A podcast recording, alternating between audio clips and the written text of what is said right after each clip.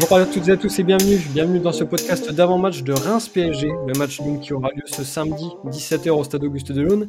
Et pour vous en apprendre davantage sur ce match, on est avec Lucas. Salut Lucas. Salut. Lucas, est-ce que tu es en forme quand même euh, Parce que la petite défaite du milieu de semaine face à l'AC Milan, euh, ça n'a pas dû te mettre de trop bonne humeur quand même?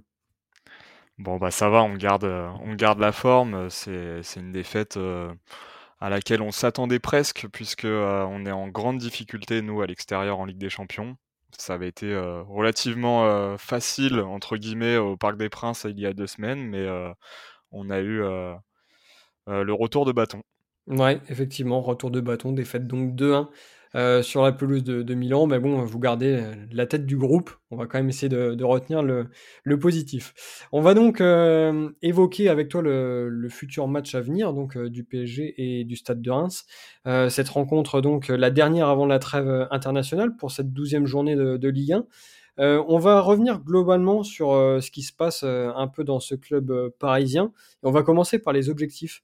On sait que Paris a pour objectif de tout gagner tous les ans, avec à certaines saisons euh, peut-être un objectif un peu plus prononcé sur la Ligue des Champions. Euh, concrètement, aujourd'hui, quels ont été les objectifs fixés par le PSG pour cette saison où l'équipe est dirigée par Luis Enrique? Eh bien, comme tu dis, on a, on a nommé Luis Enrique en tant qu'entraîneur en juillet. On a tourné une sérieuse page euh, avec le départ de plusieurs cadres et aussi euh, le départ de Christophe Galtier pour Luis Enrique, qui est, euh, on peut le dire, un entraîneur de calibre européen, peut-être le plus grand nom qu'on a eu sur le banc du PSG depuis Carlo Ancelotti maintenant il y a 10 ans. donc je pense qu'avec tout l'argent investi et justement l'arrivée de Luis Enrique sur le banc, les objectifs ne diffèrent pas, ne changent pas. Ça reste de tout gagner et on va être bien sûr attendu sur la scène européenne. Est-ce qu'il y a eu un, point particulier mis sur cette victoire en, Ligue des Champions? Parce que, comme je t'ai dit un petit peu dans la question précédente, on a l'impression que lors de certaines saisons, l'objectif de remporter cette coupe, il est un petit peu plus évoqué qu'à d'autres moments. je ne sais pas si tu vois ce que je veux dire, mais j'ai l'impression que cette saison, Paris euh, n'a pas vraiment exprimé un grand souhait d'aller au bout de cette euh, compétition. Est-ce que je me trompe? Bah moi, je pense que l'erreur initiale, elle vient de QSI au début du projet d'annoncer que l'objectif est de gagner la Ligue des Champions. je pense qu'on a mis la barre un peu trop haute dès le départ et ces ambitions, elles ne devaient pas être évoquées comme ça publiquement donc, justement, au fil des années, on a cherché à les camoufler, à les maquiller un petit peu, si tu vois ce que je veux dire, pour peut-être un, peu mettre de côté la pression qui est liée à ces objectifs.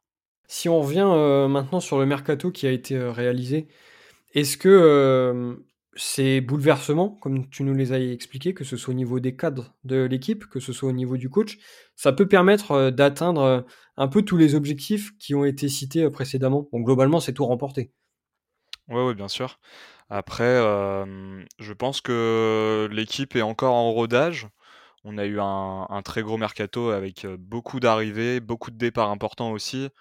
on peut penser à Marco Verratti qui avait fait 12 ans au club, euh, qui part euh, s'exiler au Qatar. On a aussi euh, laissé partir Neymar, Lionel Messi. Tout ça, c'est des très gros noms.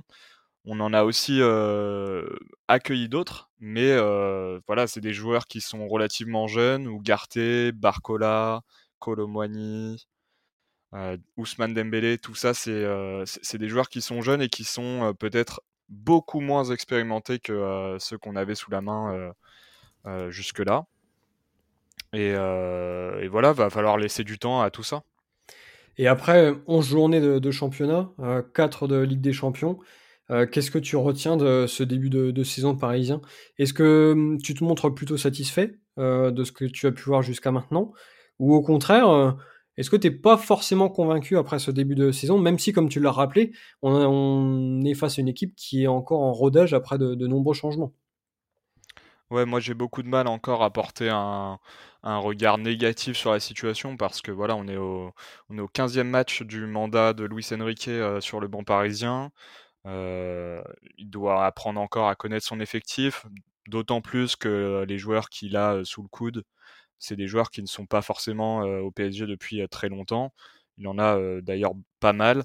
Sur le 11, on a au moins 5-6 joueurs qui, ne sont pas là depuis, depuis très longtemps et qui sont là même depuis cet été. Donc c'est une équipe qui est encore complètement en rodage et qui apprend à se connaître. Donc voilà. Et dans cette équipe en rodage, comme tu le dis, on a quand même un joueur qui semble, lui, ne pas avoir connu de période de rodage, tant il a réussi à éclore vite.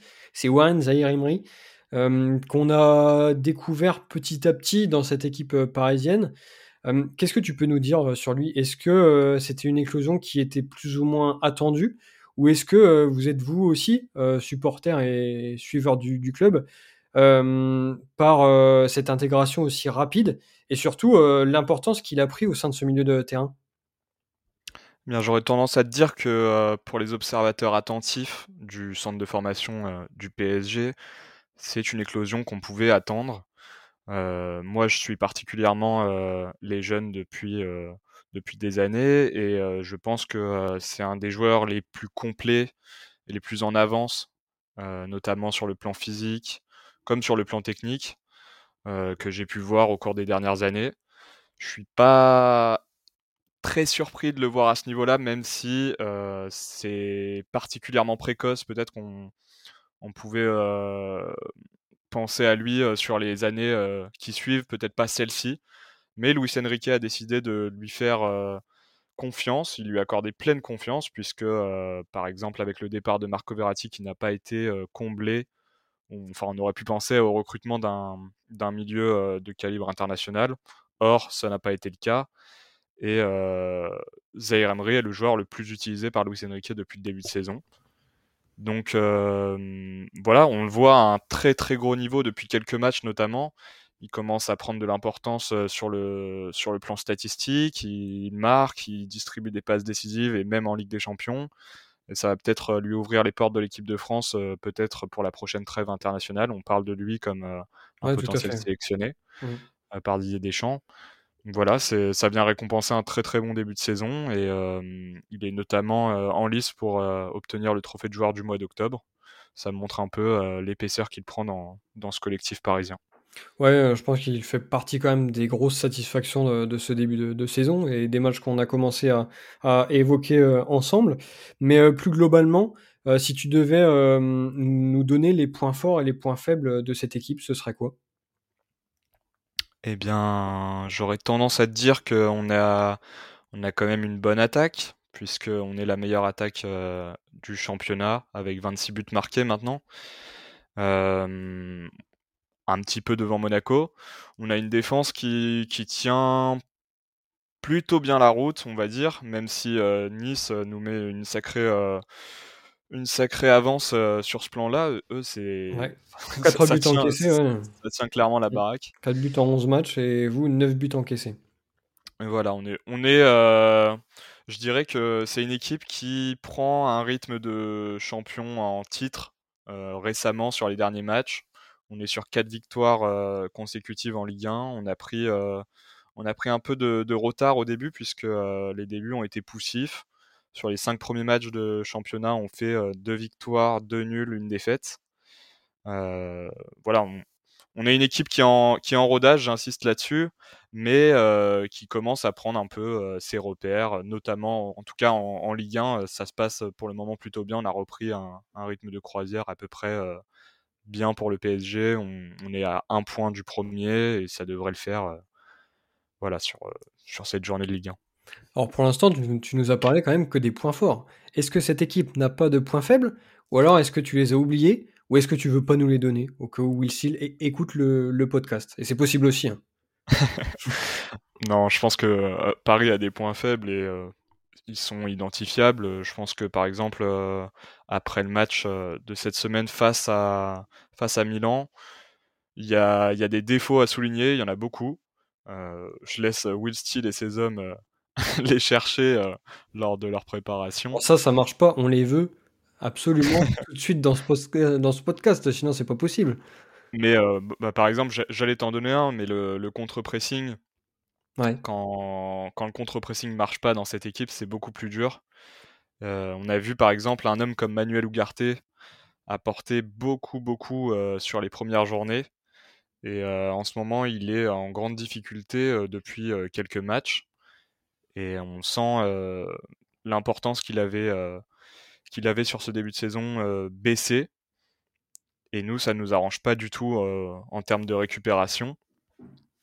Et, voilà, aujourd'hui, je pense que les équipes qui viennent chatouiller le PSG et qui viennent jouer ont leur chance. Faut pas, faut pas vouloir se faire dominer. faut pas trop respecter l'adversaire. Bon, écoute, on note, mais ça correspond plutôt bien à quand même ce que Will Steele veut faire. Et on espère pouvoir vous mettre en danger sur ça. Si on bascule progressivement donc sur ce match face à Reims, une dernière question, peut-être ce serait autour de Luis Enrique et sa stratégie, parce que comme on l'a dit, vous avez joué donc cette semaine, ce mardi, en Ligue des Champions à, à Milan. Est-ce que Luis Enrique ne pourrait pas profiter de ce match samedi pour faire tourner un peu l'équipe et mettre quelques titulaires au repos Ou est-ce que tu n'y crois pas du tout et, et au, contraire, dans cette optique de rodage, il pourrait quand même mettre la meilleure équipe disponible? Alors je pense que non, puisque ça va être un match qui intervient juste avant la trêve internationale. D'autant plus que Paris n'a pas d'avance au classement et court après Nice. Donc on n'a pas intérêt à perdre des points, ça va être un match difficile face à une équipe de Reims qui est difficile à manœuvrer. Euh, on a du mal ces derniers temps euh, face à Reims. Euh, on les a pas battus notamment l'année dernière. On a fait deux matchs où on n'a ni gagné à domicile ni à l'extérieur.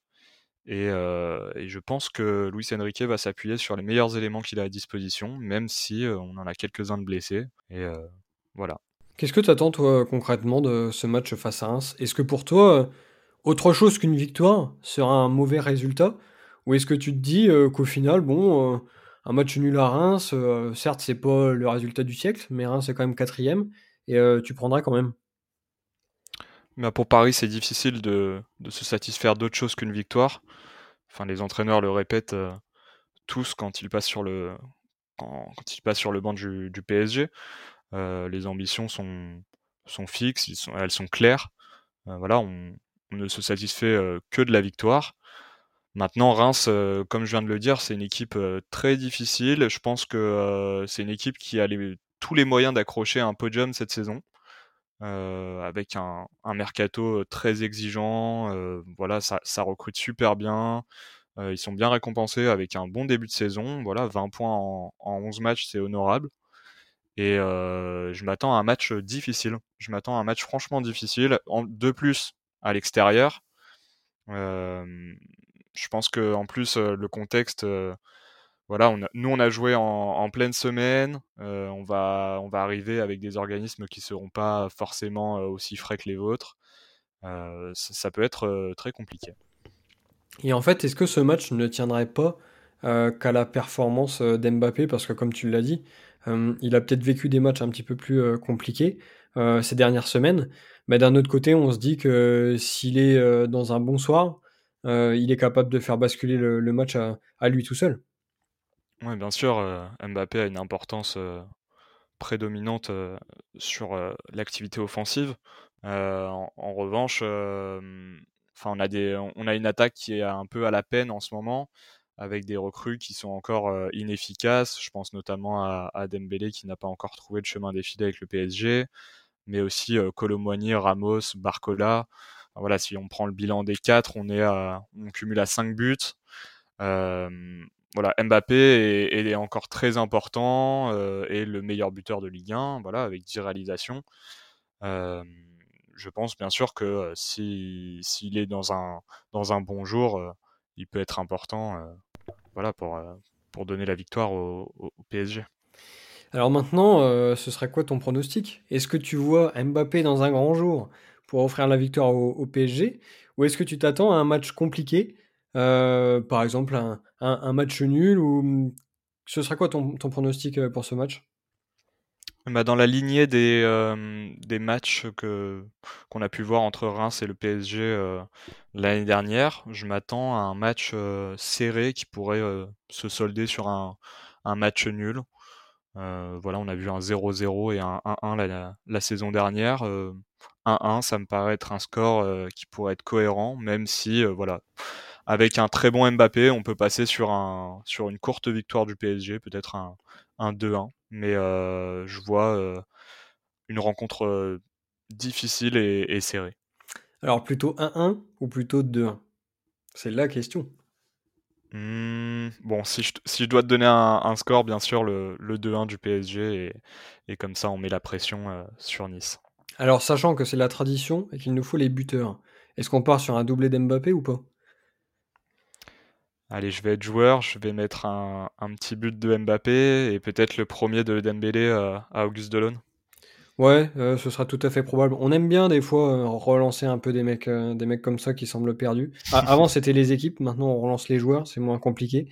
Euh, euh, donc ouais, vous le relancer. Ouais, ouais, c'est, je pense que c'est jouable, surtout vu, vu notre côté gauche, mais ça c'est un autre débat. et côté Rémo, alors qui est-ce que tu verrais marquer? Je vais mettre Ito ou Nakamura. Ça marche. Et eh ben écoute, ce sera Ito parce que Nakamura est toujours blessé jusqu'à la fin du mois. Donc, donc ce sera Ito qui enchaînerait donc un deuxième match euh, en marquant. bon, ce sera, ce sera peut-être la seule satisfaction de, ouais, bien les gros matchs. Ouais, c'est ça. Et eh ben écoute, euh, moi je partirais aussi sur une victoire euh, parisienne. Mais en fait, bon, je vais t'expliquer brièvement pourquoi. là, franchement, au milieu de terrain, je vois pas comment on va pouvoir résister à cette équipe puisque Munetti sera blessé. Thomas sera suspendu. Donc en fait, des trois titulaires, il ne restera que Matuziwa. Donc, qui ah devrait jouer ensuite aux côtés de Richardson, hmm, logiquement, puisque c'est lui qui fait partie des doublures du milieu. Mais ça n'empêche que dans le système de Will Steele, euh, peut-être qu'il en manquerait quand même un. Euh, mine de rien, l'absence de, Thomas, ouais, va hein. L'absence de Thomas, ça va être compliqué. Et surtout, euh, voilà, les, trois milieux de, Will Steele, il, il, y tient quand même. Et en fait, voilà, même à, même à 5 derrière, on peut le voir face à Nantes. Hein, ce trio, Matuziwa, Richardson, Thomas, euh, c'est quand même la, base dans n'importe lesquels de ces systèmes. Et là, euh, amputé de deux titulaires, euh, avec, bon, certes, un remplaçant qui est très bon, Richardson, mais il en manquerait toujours un. Et là, pour le coup, ce plus 1, je vois pas trop qui ça pourrait être. donc au milieu, on va avoir de sérieux problèmes. Et malheureusement, sans un milieu capable de lier cette défense solide et cette attaque efficace, ça risque d'être compliqué. Et de l'autre côté, eh ben écoute, euh, on en revient toujours au même point, mais moi, euh, je partirais sur ce but d'Mbappé, un, un, peu une sorte d'exploit qui vous permettrait de, donc de remporter ce match 1-0. Voilà. Ok. J'espère que Donc tu vois pas Reims euh, marquer, scorer un petit pion au PSG. Mmh, franchement, j'ai du mal à y croire. après, tout est possible. On l'a vu face à Nantes. Hein, on fait une mauvaise deuxième. Et euh, on marque peut-être sur notre seul tir euh, ou presque de la, de la deuxième mi-temps, donc on sait être efficace. Mais d'un autre côté, euh, on risque tellement de prendre l'eau dans la maîtrise du ballon au milieu, mais aussi défensivement, que je vois pas trop comment, avec limite un secteur de jeu en moins, on, s'en sorte face au PSG. On aurait eu l'équipe complète, j'aurais été un peu plus optimiste. Mais là, ça me semble quand même compliqué de résister face à une équipe qui aura aussi à cœur de réagir après sa défaite euh, de cette semaine. Voilà donc pour le prono. Bon, je pense que tu es, satisfait. Euh, un verdict donc samedi, 17h. Euh, On verra si donc Paris peut reprendre la place de leader de, la Ligue 1, occupé par Nice avec un seul petit point d'avance. ou si Reims pourra se, raccrocher à ce podium, pourquoi pas. cela dépend donc du, du score de, Monaco. En tout cas, Lucas, merci beaucoup euh, pour ta participation à ce podcast. Euh, tu fais donc partie de la bande de Culture PSG. Euh, est-ce que tu peux nous présenter un petit peu ce que tu fais et ce que vous faites plus globalement? Eh bien, Culture PSG, c'est un, un, site d'actualité que vous pouvez retrouver sur Internet, sur les réseaux sociaux. voilà, ça fait maintenant quasiment 10 ans qu'on couvre l'actualité du PSG. Moi, j'y suis depuis 5 ans.